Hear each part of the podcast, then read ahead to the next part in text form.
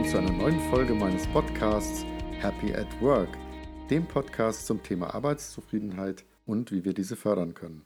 Mein Name ist Laurens Menzinger und ich freue mich riesig, dass du heute reinhörst.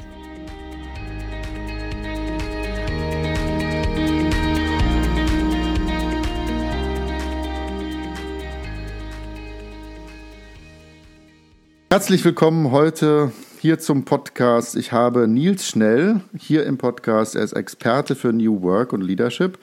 Er ist außerdem zertifizierter Coach und Moderator. Nils hat mehrjährige Erfahrung in internationalen Wirtschaftskontexten. Er ist Erwachsenenweiterbildner sowie Konstruktivist und Sinnstifter. Wir sprechen heute unter anderem über das Thema New Work. Was ist das für ihn? New Work ist für Nils Arbeit zu leben, die er liebt und die in der Sinnhaftigkeit über sein Sein hinausgeht, innovative Arbeitsformen zu nutzen, um Arbeit und Zufriedenheit zu erhöhen. Herzlich willkommen, Nils. Danke, danke auch für die, für die guten Worte am Anfang. Ja, ich habe mal eine erste Frage an dich. Äh, mhm. Du und deine Partnerin Anastania habt erst kürzlich eine Modern Work Tour durch 26 Länder abgeschlossen. Finde ich sehr beeindruckend. Kannst du ein bisschen unseren Zuhörern und mir erzählen, was euch dazu motiviert hat? Und da gab es sicher ohne Ende Erkenntnisse zu diesem ganzen Thema New Work. Sehr gerne. Ähm, also wir sind schon immer gerne gereist und haben auch schon immer gerne Citytrips gemacht und haben irgendwann bei Citytrips einfach auch mal ein, zwei Startups uns angeschaut und waren sofort total begeistert, einfach in internationalen Kontexten in anderen Ländern vor Ort Einblicke in Arbeit zu bekommen und haben uns dann überlegt, wie können wir das größer machen. Und ähm, dabei ist diese Idee der Modern Work Tour entstanden, nämlich dass wir rumreisen und eben äh, weltweit, so war die Idee, äh, uns anschauen, wie modern gearbeitet wird. Und waren am Ende jetzt in 26 Ländern, waren für elf Monate unterwegs und haben so um die 85 Unternehmen besucht und auch mit den Unternehmen gearbeitet.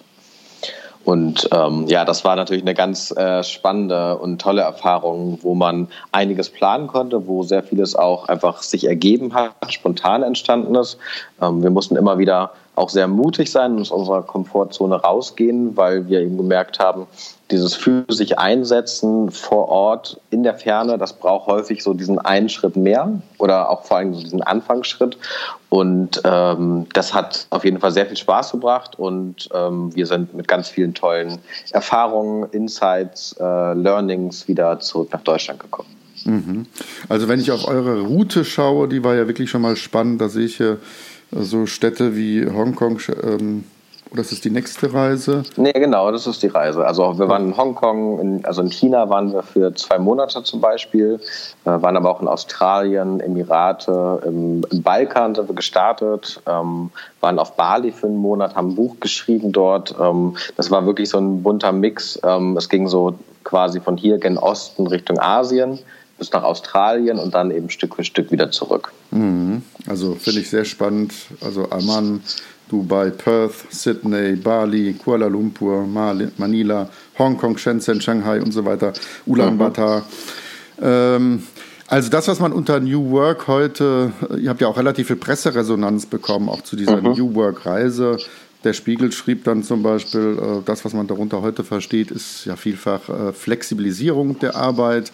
Äh, was heute fast alle wollen und damit verstehen, ist auch irgendwo mehr Mindfulness, also irgendwo mehr Achtsamkeit plus Purpose. Warum, warum tun wir das. Ganze hier, ist ganz wichtig. Ähm, jetzt musst du ein bisschen aufpassen mit deinem Mikro, das, äh, man hat es gerade, äh, dass es nicht ähm, raschelt. Ähm, also Digitalisierung, Flexibilisierung, weniger Hierarchien, mehr Sinnstiftung, das sind so Sachen, die man versteht. Was aus diesen Themen sind Erkenntnisse, die ihr da mitgenommen habt aus diesen über 80 Interviews mit verschiedensten Firmen? Mhm. Ähm, also auf jeden Fall natürlich ganz unterschiedliche. Ich glaube, was über allen lag oder was so als wichtiges Grundthema sich durchgezogen hat, war wirklich dieser Punkt der sinnstiftenden Arbeit, was ja auch so mit sozusagen der, der Grundansatz des äh, New Work-Gedankens ist, dass man eben guckt, was man wirklich, wirklich will ähm, und ähm, was das eben auch dann ganz konkret und konsequent bedeutet für seine eigenen äh, nächsten Schritte. Und ähm, wir haben ganz häufig Gründer oder auch dann später Geschäftsführer getroffen, ähm, die einen sehr harten Weg hatten, um dorthin zu kommen, wo sie waren und in manchen Ländern auch nochmal deutlich härter als zum Beispiel in Deutschland, weil die Rahmenbedingungen noch gar nicht so weit sind wie bei uns. Also wenn zum Beispiel Startups noch gar nicht äh, vielleicht eine Begrifflichkeit ist, die man so kennt und auch in der Politik kennt, ähm, dann hat man natürlich nochmal ganz andere Hemmnisse und Barrieren, die einem da so auf dem Weg begegnen. Und wir haben immer wieder gemerkt, dass wenn die Gründer eben wirklich wussten, wofür sie das tun, also das Why äh, für sich hatten ähm, und genau wussten, wo sie hin möchten, ähm, dann hatten sie die Chance, das auch zu schaffen. Und ähm, das war wirklich sehr, sehr berührend auch zu sehen, durch was für Täler diese Menschen teilweise geschritten sind. Also zum Beispiel in der Mongolei, die eine Gründerin, ähm, die komplette Rezepturen, alles äh, geklaut bekommen hat, wieder von Null anfangen musste. Und ähm, das war wirklich sehr, sehr spannend zu sehen. Und ansonsten war ein wichtiger Punkt auf jeden Fall auch, vielleicht reden wir da später nochmal drüber, die, die Selbstführung. Ne? Also sich selber äh, zu strukturieren, zu organisieren und eben auch genau zu wissen, äh, mit welchem Fokus ich jetzt was angehe, weil man ja tendenziell gerade in diesen New Work-Kontexten immer mehr zu tun hat, als man tatsächlich tun kann. Und dann geht es ja nicht darum, jetzt äh, eben sich tot zu arbeiten, sondern es geht eher darum zu gucken, ähm, wie priorisiere ich, was setze ich in den Fokus und wie kann ich das eigentlich bestmöglich umsetzen. Ähm, und das war, da haben wir einfach ganz tolle Paradebeispiele gesehen, wie das gut gemacht werden kann. In, dem, in einem Artikel habe ich auch gelesen, dass ähm, auf eurer Reise ihr festgestellt habt, ich glaube, das war die Mongolei oder halt mehr in östlichen äh, Ländern, äh, da noch viel mehr Wert gelegt wird auf Hierarchie, also dass man da, was, was äh, solche äh, Strukturen angeht, noch wesentlich mhm. konservativer unterwegs ist, während wo ihr in Israel wart, ihr schon sehr viel moderne Arbeitsformen erlebt habt, mit sehr viel Digitalisierung, sehr viel Flexibilität. Ähm, kannst du dazu noch ein bisschen was sagen, so zu verschiedenen Erfahrungen über diese, diese großen Strecken? Mhm. Ja, unser Eindruck war schon, dass ähm, wir von Deutschland dann über den Balkan gen Osten ähm, reisend ähm, immer klassischere Kontexte erlebt haben, Stück für Stück. Also ich glaube, so am klassischsten war es auf jeden Fall dann in Stan-Ländern und der Mongolei, also so Kirgisistan, Kasachstan, Mongolei. Ähm, da spürt man auch noch stark das Postsowjetische und ähm, viele Menschen wollen da einfach gerne noch Manager werden, zum Beispiel. Ähm, sie wissen zwar nicht genau, wofür sie dann Manager sein wollen, aber einfach so dieser, dieser Titel, diese Rolle des Managers ist immer noch sehr, sehr hoch angesehen.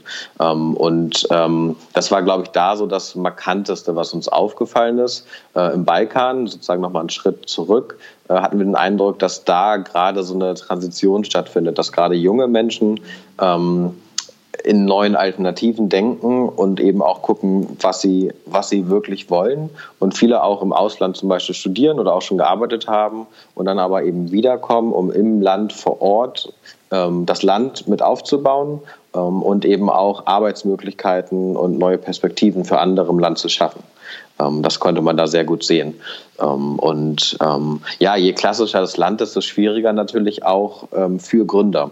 Das ist auch so eine Erkenntnis. Also ich hatte ja das Beispiel aus der Mongolei eben schon gebracht, dass da einfach ja doch relativ viele Widerstände sind und ähm, gerade auch ne, diese ehemaligen Nomadenvölker, wie zum Beispiel in der Mongolei, aber auch in den Stan-Ländern, ähm, unser Eindruck war und auch das, was wir gehört haben, dass die eine andere Umtriebigkeit haben, weil sie es quasi, das haben sie selber immer gesagt, im Blut haben, ähm, unterwegs zu sein.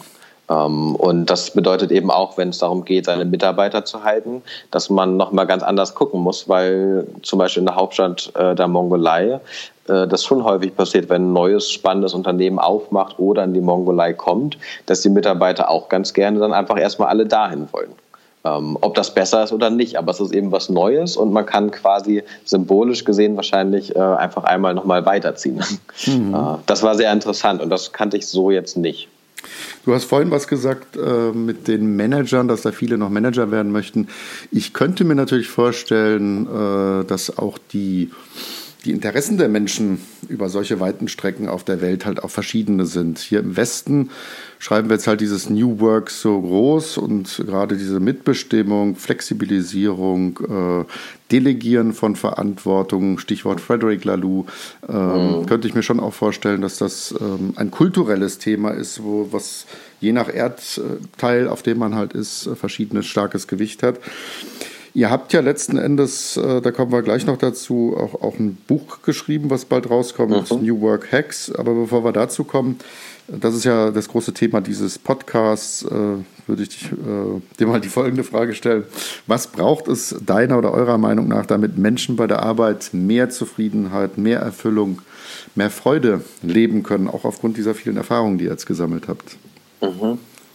Also grundsätzlich, und das passt ja auch ganz gut zu der Richtung, wo ich ursprünglich eigentlich herkomme von der Profession, ist mein Eindruck, dass es wichtig ist, dass Menschen die Möglichkeit haben, eine Perspektive zu sehen für eine Weiterentwicklung, egal ob das sozusagen von der eigenen Bildung ist, von der Rolle her ist, von dem Status her ist, aber dass es sowas wie ein Weiter gibt, dass man nicht das Gefühl hat, okay, auf dieser Stelle bin ich jetzt bis zur Rente gefangen.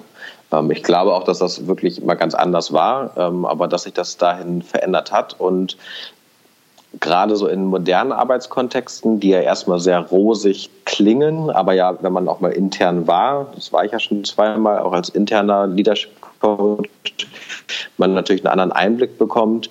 Äh, dort habe ich das Gefühl oder den Eindruck, dass es super wichtig ist, dass die Menschen diesen Mix brauchen aus Freiheit also selber auch Sachen entscheiden zu können, wie sie es möchten und aber eben auch die Begleitung darin, dass man eben darin äh, nicht verloren geht äh, oder überrumpelt wird. Und ich glaube, das ist halt eine Balance, die gar nicht so einfach ist, weil natürlich jeder Mensch da anders tickt ähm, und bei jedem so dieses äh, Freiheits- und Begleitungskontinuum ein bisschen anders aussieht. Ähm, genau, weil wir was anderes wollen. Mhm. Spannend. Vielen Dank schon mal dafür. Ja, dann mal vielleicht zu diesen New Work Hacks. Ihr habt da ein Buch mhm. geschrieben, erscheint bald. Äh, und da habt ihr 50 Hacks, also Formate, Methoden, Herangehensweisen aus innovativen Unternehmen und New Work-Kontexten, wie man etwas verändern kann. Kannst du mal so ein paar Highlights oder das, was dich selber da selber beeindruckt hat, davon mal ein bisschen erzählen, uns neugierig machen?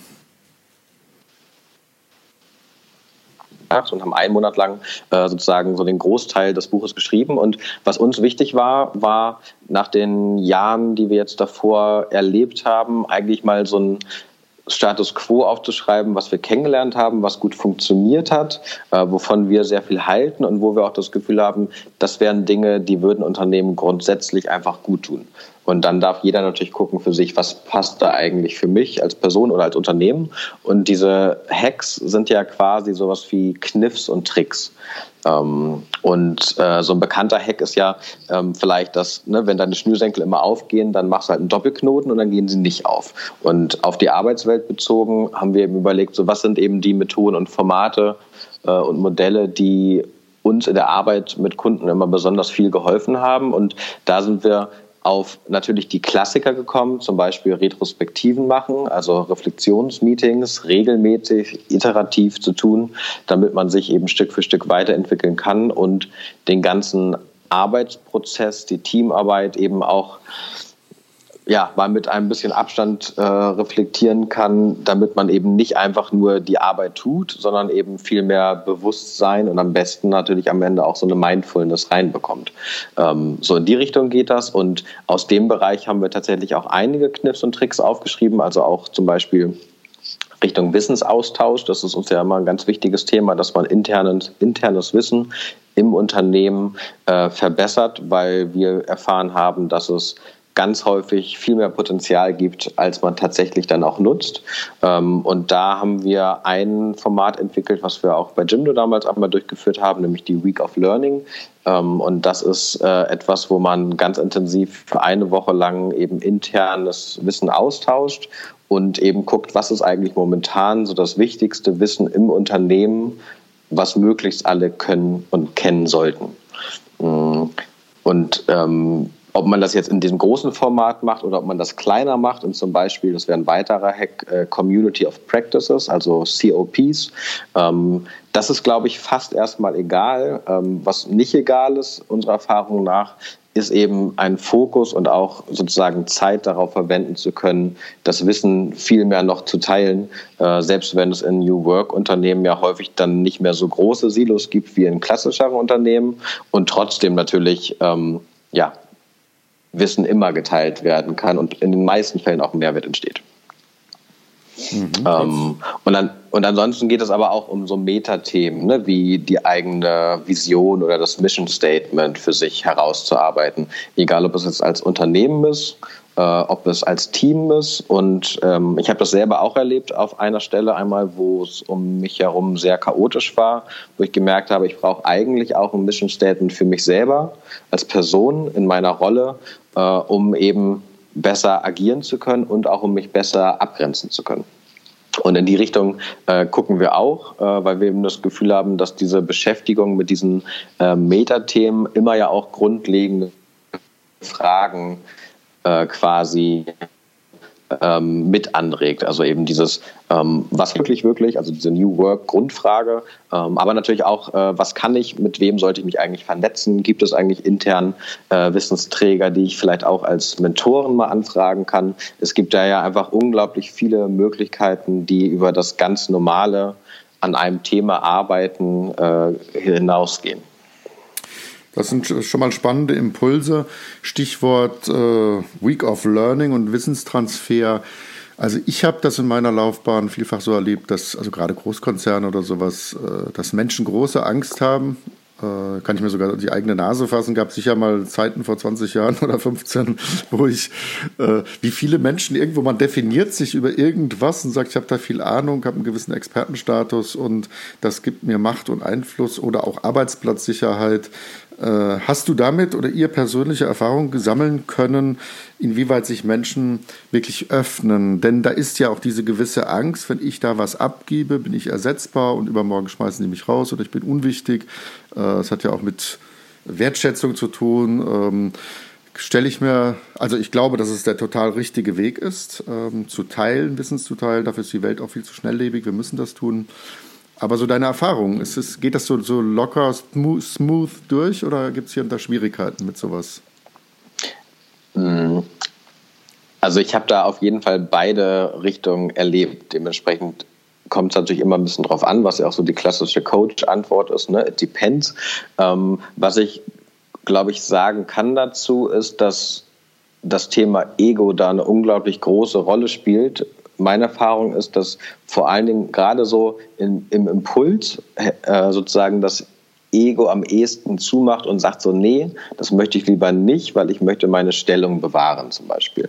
Ähm, und unsere Erfahrung ist, dass wenn man darüber spricht und eben auch mit den Menschen ähm, beredet, was sie gerade alles machen, wie so auch ihre Zeit eigentlich ist, dass ganz häufig daraus der, der Rückschluss kommt, dass man eigentlich viel mehr abgeben und teilen kann, weil man selber genug zu tun hat. Und, und das finde ich halt eine sehr spannende Komponente, gerade aus der Erwachsenen-Weiterbildungssicht heraus, man ja immer durch das Teilen des Wissens auch nochmal eine neue Rolle annimmt, weil man eben zum Wissensteiler wird und dadurch auch nochmal eine neue Qualifikation sich Stück für Stück erarbeitet. Äh, dadurch, dass man eben jetzt nicht nur das Wissen anwendet, sondern es eben mit anderen teilt und sich dann im besten Fall automatisch mit Methodik, mit Didaktik beschäftigt, um eben herauszufinden, wie kann ich eigentlich bestmöglich mein Wissen Wissen so teilen, dass andere das wirklich für sich nutzen können. Mhm. Dementsprechend äh, in der gelebten Praxis würde ich sagen, entsteht tatsächlich ein Mehrwert für die Person, weil sie selber auch einen Schritt weitergehen und nicht nur Wissen dalassen und danach irgendwie leichter oder weniger wichtig sind. Ich glaube aber eben diesen Impuls, diesen Initialschritt zu gehen, der braucht häufig etwas mehr Aufklärung, auch über die Vorteile dessen, ähm, als ich am Anfang gedacht hätte. Mhm. Und noch eine praktische Frage, wenn du sagst zum Beispiel Week of Learning, äh, wie kann man sich sowas vorstellen? Ich meine, viele Unternehmen haben große Sorge und sagen, wir haben eigentlich überhaupt keine Zeit. Das erlebe ich als immer äh, drastischeres Thema, äh, dass Trainings auch tendenziell verkürzt werden, weil der Druck auf dem Kessel immer mehr zunimmt. Mhm. Das heißt, äh, viele Firmen sagen einfach, eigentlich haben wir überhaupt keine Zeit für irgendwelche Sonderlocken. Ja. Äh, wie muss man sich das dann so vorstellen, so ein, so ein Hack? Ähm, wie kann man das äh, in der Praxis umsetzen, so eine Week of Learning? Mhm. Also Grundsätzlich ist meine Meinung dazu relativ klar. Ähm, für einen kurzen Moment wird auf jeden Fall die Arbeit langsamer gehen. Ähm, das ist ja auch bei Veränderungsprozessen so. Ähm, aber man tut es ja, um am Ende sozusagen besser aufgestellt zu sein und im besten Fall ja auch effektiver arbeiten zu können. So, das ist sozusagen die, das Grundlegende dazu. Und ganz konkret, äh, zum Beispiel jetzt bei so einer Week of Learning geht es darum, gemeinsam im Unternehmen herauszufinden, eben was sind diese brennenden Themen, die jeder wissen muss. Also zum Beispiel, ne, wie man, wie man Kunden gewinnt. Ne? Also hat man so ein, so ein Funnel, so ein, ähm, so ein Trichtermodell, mit dem man einfach guckt, auf welchen Ebenen kann man eigentlich Kunden generieren und bekommen.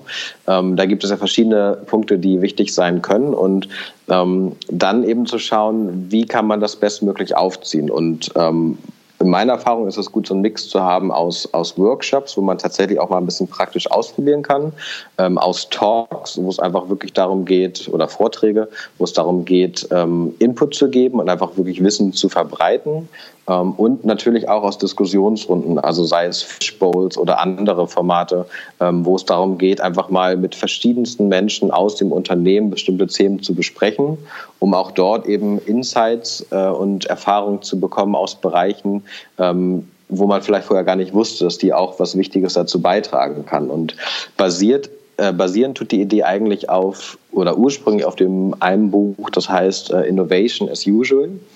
Und ähm, dort wurde halt in großen Studien herausgefunden, wie viel internes Wissen eben nicht genutzt wird, weil die anderen nicht wussten, dass es da ist. Dort geht es halt so um recht schwierige Problemfälle bei dem Lösung, äh, bei dem Lösen von äh, bestimmten Aufgaben, wo man dann am Ende nach draußen geht und Externe sich darauf bewerben und man eben dabei feststellt, immer wieder, äh, dass äh, über die Hälfte der externen Bewerber auf das Problem eigentlich interne Mitarbeiter sind, die aber eben von dem Problem nichts gehört hatten.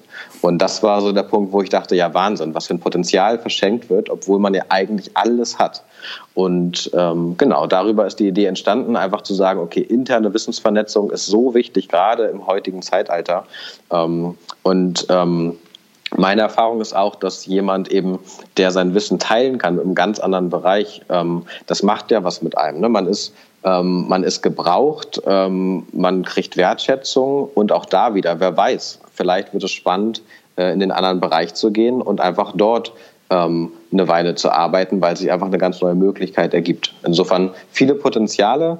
Ähm, natürlich braucht es von oben von der Geschäftsführung das Go, dass man sich ein bisschen Zeit nehmen kann dafür, ganz klar. Ähm, ich glaube halt, man muss es immer im größeren Bild sehen und nicht nur auf die eine Woche, wo natürlich etwas weniger Arbeit passieren wird. Ähm, aber ne, in the long run geht es ja immer darum, so zu denken, wie man wirklich für die Zukunft sich Stück für Stück besser aufstellen kann. Mhm. Also das hört sich sehr, sehr gut an und ich glaube tatsächlich, äh, das gibt ja dann auch ganz viel Kraft, Motivation, Energie den Leuten, wenn sie merken, es bewegt sich hier was, wir können innovativ werden. Äh, also das liebe ich selber auch total, solche Workshops, kreativ werden, Kreativitätsworkshops. Denn letzten Endes, diese Welt, die dreht sich so schnell. Zwar nicht die Erdkugel, die dreht sich genauso schnell wie bisher, aber das, was wir hier tun, äh, nimmt ja wirklich von der Geschwindigkeit her zu. Und deswegen ist jede genau. Firma auch sehr gefordert, ähm, diesen Wissensaustausch zu tun. Also ich bin schon gespannt, wer dieses Buch rauskommt.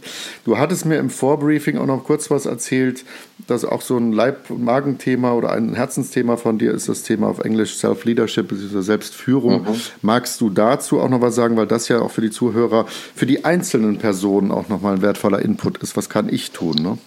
Mhm, sehr gerne. Und für mich schließt es auch ganz gut an ein Thema an, was wir eben besprochen haben, weil es am Ende ja darum geht, wie ich als Mensch A gesund bleiben kann äh, und B auch mich weiterentwickeln kann. Und ähm, für mich gehört das irgendwie sehr eng verknüpfend zusammen, weil ähm, wenn ich mir jetzt vorstelle, ich, ich arbeite ganz normal, wir hatten ja am Anfang das mit der Perspektive auch, dass man sich ja eigentlich immer sozusagen so einen nächsten Schritt vorstellen können sollte, ähm, geht es darum, finde ich, dass ähm, wir heute ganz häufig eben lernen, zum Beispiel hart zu arbeiten oder sehr fokussiert zu sein. Ähm, aber wir haben so ein bisschen gefühlt verlernt, uns wirklich um uns selbst zu kümmern und uns selber zu führen. Und ähm, ich bin auf das Thema auf, aufgestoßen, eigentlich als ich sehr junge Führungskräfte begleitet habe im Coaching, die fachlich grandios waren, Ende, Ende 20, technisch sehr gut ausgebildet, aber natürlich keine Ahnung vom Führen, ähm, weil super jung und auch die Stelle gar nicht gewollt und plötzlich aber irgendwie 20, 30 Entwickler führen. Ähm, und da bin ich das erste Mal eben darauf gekommen, diesen Fokus darauf setzen zu müssen, ähm, weil ich es auch als meine Verantwortung gesehen habe, die Menschen genau darin zu unterstützen, eben für sich selber herauszufinden, in welchem Tempo können sie arbeiten, äh, was ist ihnen eigentlich besonders wichtig an der Arbeit. Ähm, ich finde auch die Frage sehr wichtig, sozusagen, in welchen Punkten möchte ich oder müsste ich mich für mich selber eigentlich mehr einsetzen als Person in meinem Umfeld. Ähm, und bei welchen Punkten kann ich auch vielleicht einfach mal einen Schritt zurückgehen und sagen, das hat mit mir nichts zu tun. Ähm, und darum kümmere ich mich jetzt nicht mehr, weil es nicht wichtig ist und mir eigentlich nur Kraft raubt. Ähm, und so ein ganz simples Beispiel ist sowas wie, ich habe Rückenprobleme. Beim Arzt habe ich auch besprochen, es wäre eigentlich ganz gut, nicht nur zu sitzen auf der Arbeit. Ähm, und ich kümmere mich darum, dass ich halt einen Stehtisch bekomme oder so einen Hoch-Runter-Tisch. Ähm, das ist, es ist super simpel, das Beispiel, aber der Unterschied, wenn ich sozusagen mich um mich selber kümmere und den besorgt bekomme und ab dann eben weniger Fehltage habe, gesünder bin, wahrscheinlich auch mehr Spaß an der Arbeit habe, ist halt gigantisch groß. Ähm, und dasselbe gilt natürlich auch für alle Themen rund um Kommunikation und Interaktion, dass man, ähm, glaube ich, für sich selber noch viel mehr herausfinden darf, ähm, was liegt mir schon sehr gut, was kann ich sehr gut ähm, und aber eben auch, wo habe ich wirklich Wachstumspotenzial ähm, und wie kann ich das konkret angehen. Und diese Selbstführung ähm, ist für mich nicht Selbstmanagement, wo es nur darum geht zu gucken, wie kann ich mich eben bestmöglich takten. Für mich ist Selbstmanagement eigentlich ein wichtiger Unterpunkt, weil natürlich geht es auch darum, mich zu organisieren. Aber Selbstführung geht eben noch einen Schritt weiter, wo man sich eben auch diese grundlegenden Fragen stellen kann. Bin ich zufrieden mit dem, was ich gerade tue? Oder ähm, was ist eigentlich mein nächster großer Schritt und wie kann ich den vorbereiten, damit ich da auch hinkommen kann. Ähm, und dann beschäftigt man sich plötzlich mit Fragen, vielleicht auch ohne Coach an der Seite oder ohne Führungskraft an der Seite, ähm, die sehr basal sind und, glaube ich, auch viel damit zu tun haben, wie zufrieden ich dann in meinem Leben letztendlich sein kann, weil diese Dinge eben nicht einfach nur alle passieren und vonstatten gehen, sondern eben im besten Fall äh, bewusst passieren und ich einfach dann auf mein Leben auch mehr Einfluss haben kann. Also das hört sich so an, dass du sagst, ein wesentlicher Bestandteil davon ist äh, Verantwortung für sich selbst, für sein Leben äh, wahrzunehmen und wann immer genau. irgendwo ein Schuh drückt und Bedürfnisse wahrzunehmen, klar zu kommunizieren, ähm, was dann letztlich äh, Kraft gibt. Ist das richtig? Ja, genau. Und eben auch zu gucken, bei welchen Themen, also das hatte ich jetzt für mich persönlich auch gerade als großes Thema, bei welchen Themen möchte ich eigentlich viel disziplinierter sein, als ich es normalerweise wäre weil es mir wichtig ist. Ähm, und das Buch ist in meinem Fall ein super Beispiel. Also wir wollten schon lange ein Buch schreiben, haben es am Ende nie getan, obwohl es ein Herzenswunsch war, ähm, weil wir uns eben nicht selbst dahin geführt haben. Ähm, und es braucht halt manchmal auch eine sehr liebevolle Selbststrenge, dass man eben sich den Themen widmet, äh, die einem wirklich wichtig sind. Hast du da noch einen Hack für diese liebevolle Selbststrenge? Das ist ja für Millionen Menschen ein Thema. Äh, also wie ihr es dann wirklich geschafft habt, äh, euch hinzusetzen und sagen, jetzt komm, jetzt geben wir Gas und schreiben dieses Buch. Mhm. Ähm, was hat euch den, den Impuls gegeben? Wie habt ihr es dann schaffen können, euch gegenseitig zu pushen und dran zu bleiben? Also wir hatten und da sind wir ja wieder bei Simon Sinek, wir hatten ein ganz klares Why. Ne? Also das Warum, warum wir das tun wollen, war für uns ganz klar, nämlich dieses Wissen zu teilen, damit mehr Menschen von den Möglichkeiten von New Work profitieren können. Ähm, das war für uns ganz, ganz klar. Und das haben wir uns auch aufgeschrieben, an die Wand gehängt. Ähm, der zweite super wichtige Punkt war ähm, der richtige Kontext. Man braucht halt einen Kontext, in dem man sich fokussieren kann. Und das ist egal, ob ich irgendwo auf der Arbeit bin, ob ich bei mir zu Hause bin. Ähm, Kontext ist King. Und das ist, glaube ich, super wichtig dafür. Ähm, und der dritte Punkt ist wirklich diese Fokussierung, dass ich genau weiß, was ich zu tun habe. Und das ist was, da habe ich mich immer eher gegen gesträubt, weil das klang für mich sofort sehr, sehr streberhaft oder auch so auf eine Art und Weise, wie ich mich selber als Typ nicht einschätzen würde. Aber eben diese positive Disziplin und Fokus war genau das, was wir eben brauchten, um am Ende auch so ein Großprojekt machen zu können. Und die Modern Work Tour, unsere Reise, war letztendlich nichts anderes. Also ohne eben diesen Fokus wäre es nicht gegangen. Und ähm, für mich war das eine sehr positive Erfahrung, das wirklich so am eigenen Leibe quasi nochmal zu erleben, was es bedeutet, ähm, wenn man sich so für sich einsetzt und eben auch so diese ersten Tiefs einfach eben da einfach durch kann, weil man weiß, wofür man es tut. Und das gibt unglaublich viel Kraft. Und eben durch die Reflexion und durch das Aufstellen des Warums und des Fokus ähm, schafft man sich, finde ich, so einen ganz konkreten Rahmen, der einen am Ende dann auch in der Arbeit unterstützt. Als wenn man einfach nur irgendwie anfängt, weil man begeistert ist. Ja, das ist ein schöner Impuls. Also da bringt mir, wenn ich hier so zuhöre, gerade auch fast mich auf die Idee, dass das ja auch Firmen äh, und Organisationen implementieren könnten, weil genau das, was du sagst, beispielsweise einen anderen Kontext zu haben, sich fokussieren zu können, ob man jetzt vielleicht spezielle architektonisch äh, also, äh, Räume schafft in den äh, Unternehmen oder dass man so Mini-Sabbaticals einbaut und sagt, hier, du hast mal eine Woche dieses Jahr, das ist kein Urlaub, das ist normale Arbeitszeit, aber du darfst äh, ähm, wirklich mal dich komplett zurückziehen, sei es zu Hause arbeiten oder wir können dir ein kleines Budget noch dazu geben. Und du arbeitest mal an dem Konzept, was wir schon sehr lange vorhatten, äh, ja. an diesen innovativen Ideen. Äh, das erfordert natürlich alles ganz viel Vertrauen, aber das Beispiel, was du gerade erzählt hast, ist ja ein schönes Beispiel dafür, wenn man den Kontext hat, selber auch fokussiert ist, ein, ein schönes Warum hat, ähm, liebevoll sich selbst ein bisschen hm. in, den, in den A tritt, dann ja. kann man ganz viel geschafft bekommen und äh, das macht dann allen Menschen viel Freude, wenn man sieht, Mensch, ich habe ganz viel Tolles geschafft. Das stimmt. Bin ich voll, bin ich voll bei dir. Eine ganz kurze Ergänzung noch dazu, weil du es gerade gesagt hast, ähm, dass man ja das Vertrauen braucht. Was ich wichtig finde, und das quasi richtet sich dann eher an die Führungskräfte, diese Frage, wie viel Vertrauen habe ich eben zu meinen Mitarbeitern? Und wenn ich es nicht habe, was bedeutet das eigentlich? Weil äh, sozusagen ein nicht vertrauensvolles Verhältnis aufrechtzuerhalten, aber eben dadurch selber nicht gut arbeiten zu können und auch die Mitarbeiter am Ende nicht gut unterstützen oder freilaufen zu lassen, das finde ich ganz schwierig. Also da wäre ich immer dafür, dass man, wenn man, wenn da irgendwas quer liegt, dass man sich auch da zusammensetzt und darüber spricht, weil gefühlt daraus nur mehr entstehen kann. Weil für mich ist es eine der Grundvoraussetzungen für gute Arbeit, dass ich von der anderen Seite das Vertrauen bekomme oder mir erarbeiten muss. Ne, das ist ganz klar, das, das kriegt man nicht geschenkt, aber dass man die Chance hat dazu. Das ist, glaube ich, sehr, sehr wichtig. Und gerade Führungskräfte ähm, müssen natürlich sich immer wieder selber auch fragen, finde ich, ähm, gebe ich meinen Mitarbeitern die Chance, sich da beweisen zu können? Oder halte ich sie an so einer kurzen Leine, dass sie gar nicht dieses Freilaufen einmal testen können?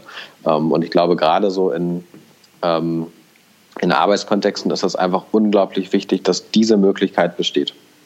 Ja, da stimme ich dir voll und ganz zu. Vertrauen ist ein elementares Thema in diesem ganzen auch New Work-Kontext und das muss sich halt auch verdient erarbeitet werden, gegeben werden, das Vertrauen, also von zwei Seiten. Äh, ein ganz großes äh, Thema in diesem Umfeld.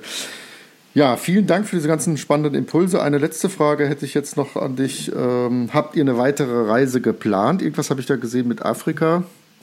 Genau, also wir haben ähm, noch eine weitere Reise geplant, die Modern Work to Africa. Die wird etwas kondensierter von der Form. Also wir werden vier Monate unterwegs sein ähm, und werden so durch, ich schätze mal, fünf bis acht Länder dort reisen. Unser Eindruck von dem, was wir so mitbekommen, und wir sind dann natürlich auch immer neugierig und lesen viel, ähm, dass einfach in Afrika bestimmte Tech-Hubs, also Orte, wo einfach viel passiert, gerade so bei Technologieunternehmen entstanden sind, ähm, wo man jetzt noch sehr, sehr wenig Wissen hat in Europa dazu, wo wir schätzen, dass man so in fünf bis zehn Jahren das genauso weiß wie mit dem Silicon Valley oder wie mit Australien oder wie mit Tel Aviv. Ähm, und uns interessiert es natürlich extrem, dorthin zu reisen, bevor quasi das allgemein bekannt wird, um einfach mal zu schauen, was gibt es dort eigentlich und natürlich auch, welche eigenen Kulturen im Bereich New Work und modernes Arbeiten haben sich dort gebildet. Ähm, genau, insofern werden wir äh, nochmal losziehen, ähm, sind total gespannt darauf. Ich glaube, es wird auch nochmal eine ganz andere Herausforderung werden, ähm, jetzt auf der nächsten Tour. Ähm, und wir sind natürlich ganz happy, dass wir die ganzen Learnings und Erfahrungen von der ersten jetzt auch nutzen können für die Planung der zweiten ähm, und werden, ähm, wenn alles klappt, Anfang Dezember losfahren. Ja, super. Das äh, hört sich ganz klasse an. Da wünsche ich euch jetzt schon eine, eine ganz tolle, inspirierende Reise und dass ihr uns Dankeschön. viele Impulse da wieder mitbringt. Äh, für die Zuhörer den Link zu Movo Mind, das und deutsch gesprochen movomind.com werde ich nochmal in die Shownotes reinhängen. Ebenso nochmal den Buchtitel, der dann irgendwann im Herbst verfügbar sein wird. Damit äh, möchte ich mich ganz herzlich bei dir bedanken, Nils. Ähm, und vielen Dank, dass du hier dabei warst im Podcast. Ja, danke auch dir für das gute Gespräch und ja, alles Gute. Bis zum nächsten Mal.